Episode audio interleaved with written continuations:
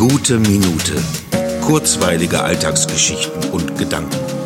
Mein Name ist Matthias Hecht und jetzt geht's auch schon los. Katze, Katze, Katze. Sie frisst, sie schläft, sie miaut und sie trinkt. Sie kommt zu mir und sie geht, wenn sie gehen will, und morgens lässt sie mich in Ruhe aufwachen, und wenn ich sage Nein, dann lässt sie es, sei es mir in den Hausflur zu folgen oder von meinen Leckerlis zu naschen, denn sie hat ihre eigenen. Nur manchmal, weil ein Leckerli ein Leckerli bleiben soll. Ja, ja, Katze, Katze, Katze. Wenn das jetzt ein Mensch über mich geschrieben hätte, bei dem ich seit drei Wochen wohne, wäre ich sehr skeptisch, ob es die richtige Entscheidung war. Was die Katze sagen würde, wenn sie wüsste, dass ich das über sie sage, kann ich nicht sagen. Und ob das irgendjemanden da draußen gerade wirklich interessiert, kann ich erst recht nicht sagen.